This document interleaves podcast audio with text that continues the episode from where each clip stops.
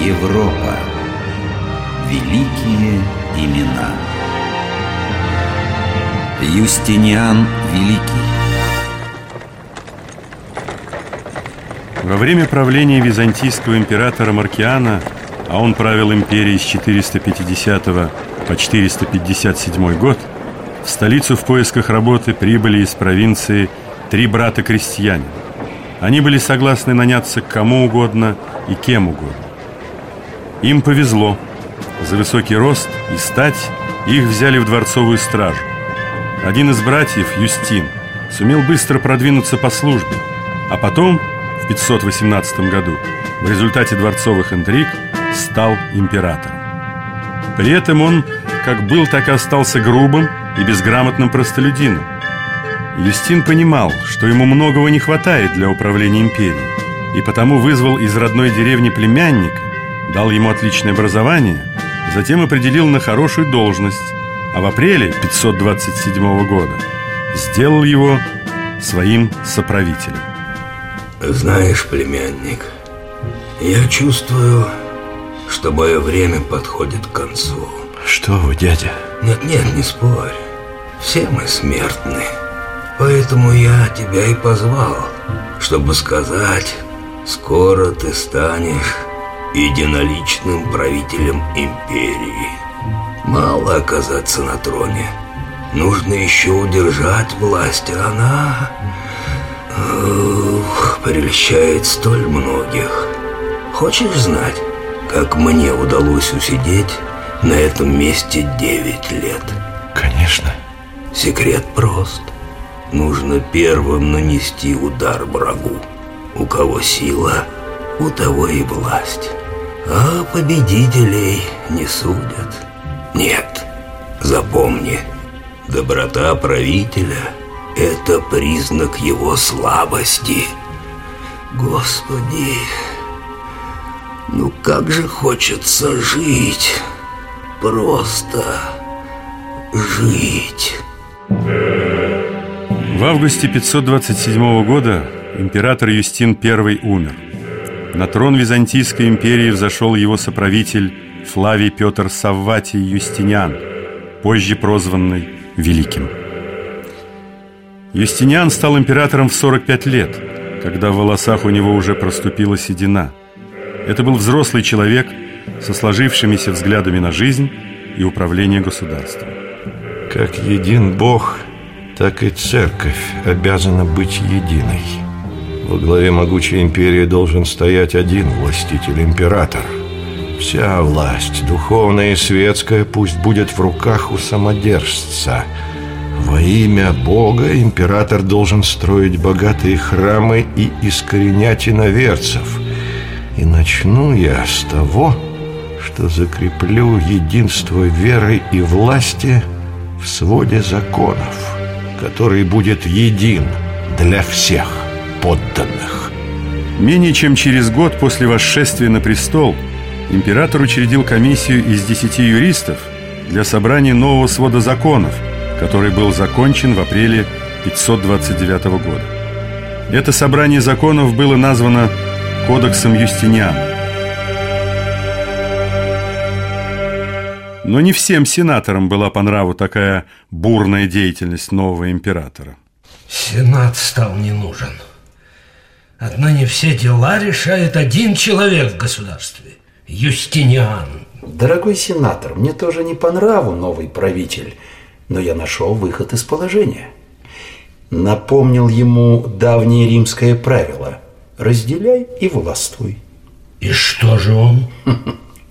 Если он воспользуется этим правилом на практике, то часы его правления будут сочтены, а мы получим нового, более послушного нам императора. Еще в Древнем Риме сложились две партии болельщиков на скачках и других соревнованиях – синие и зеленые. Эта же традиция сохранилась и в Византии, где болельщики образовали политические партии с большим количеством сторонников. Юстиниан поддерживал синих. Он был уверен, что пока синие и зеленые ссорятся между собой, они не станут бунтовать. Так и было, пока партии не объединились во время восстания, получившего название по спортивному кличу Ника, то есть побеждай.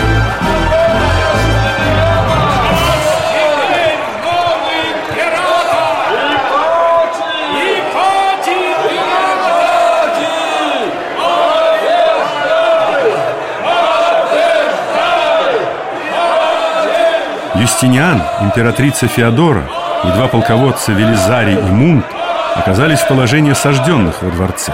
Муж мой, вчера ты вышел к бунтовщикам с Евангелием в руках. Пообещал простить их, если они прекратят безобразие. И что же? Они отказались разойтись, Феодора, и выбрали нового императора. А что скажет наш прославленный полководец Велизарий? Синие и зеленые смогут ворваться во дворец? Мои воины готовы отдать жизнь за императора, но их мало. Цезарь, я думаю, что сейчас самое время покинуть дворец, сесть на корабль и спасти свою жизнь. Что же, это может быть не худший выход из положения. Если ты, государь, желаешь спастись бегством, то это нетрудно сделать.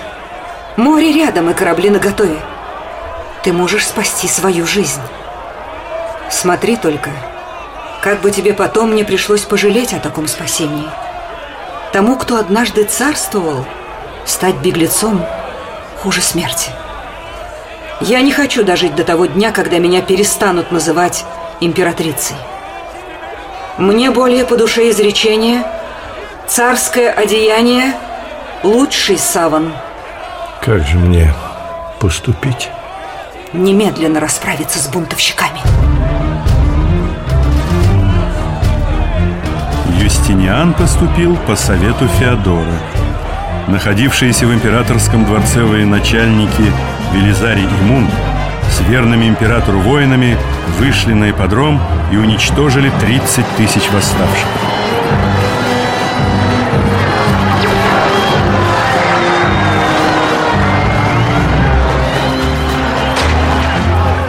Провозглашенный ими императором Ипатий был схвачен и по настоянию императрицы казнен. Примкнувших к восставшим сенаторов лишили собственности и выслали из столицы.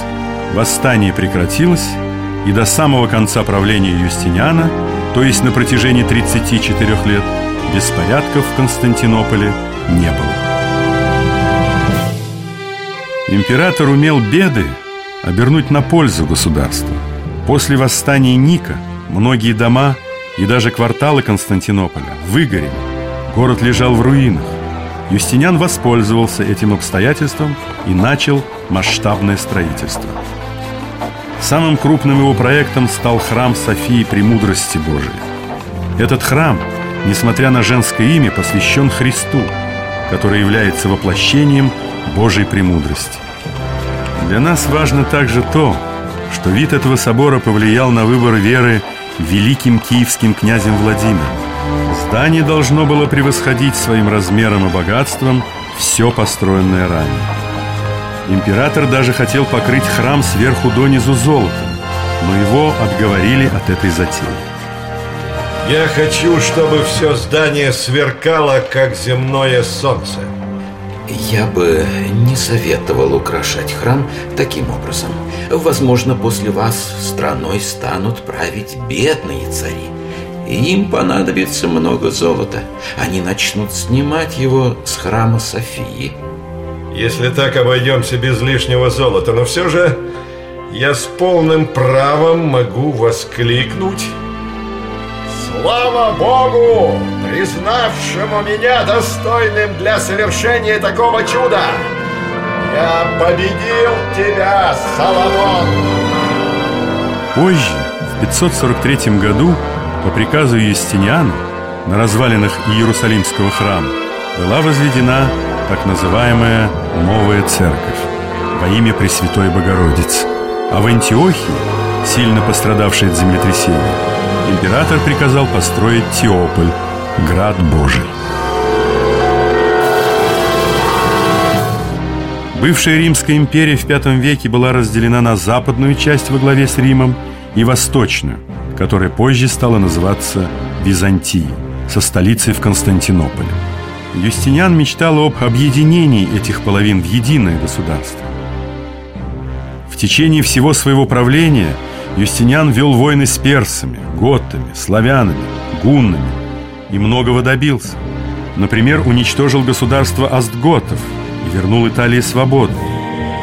Но, возможно, еще более важным, чем сражение на поле боя, были споры по вопросам веры. Юстиниан последовательно всю жизнь защищал православие от ереси. Сложнее всего справиться было с монофизитами. Императрица Феодора пыталась примирить мужа с монофизитами, которым принадлежала и сама. Основатель этого учения Евфимий, игумен одного из константинопольских монастырей, говорил «Я исповедую, что Господь наш состоял из двух природ до соединения – а после соединения исповедую одну природу. Человеческая природа Христа, воспринятая им от Матери, растворилась в природе Божества, как капля меда в океане, и потеряла свое бытие. Сегодня эта тема может показаться не столь актуальной, но во время правления Юстиниана – она имела особую важность. От решения вопроса о сущности Христа во многом зависела внутренняя и внешняя политика Византии. Величайшие дары Божии человеку – это священство и царство. Священство служит вещам божественным. Царство управляет и заботится о вещах человеческих. И то, и другое происходит от одного и того же начала и украшает человеческую жизнь. Если священство будет во всем безупречно и причастно к Богу, а царство будет правильно упорядочивать врученное ему общество, то будет благая симфония. Юстиниан ушел из этой жизни 14 ноября 565 года. Но можем ли мы заглянуть за завесу, которая отделяет эту жизнь от жизни вечной, и узнать о судьбе Юстиниана Великого? Данте Алигьери описал свою встречу с императором в раю. «Был кесарь я, теперь Юстиниан». Я верил в труд еще не погруженный, Что естество в Христе одно, не два, Такое верой удовлетворенный. Но Агапит, всех пастырей глава, Мне свой урок преподал благодатный В той вере, что единственно права. И Бог меня отметил, мне внушая, высокий труд. Я предался ему, оружие Велисарию вверяя. Данте считал главной заслугой Юстиниана составленные им законы, которые в значительной мере не потеряли актуальности и поныне. Добавим, что как православная, так и католическая церкви причислили императора Юстиниана и его жену Феодору к лику святых.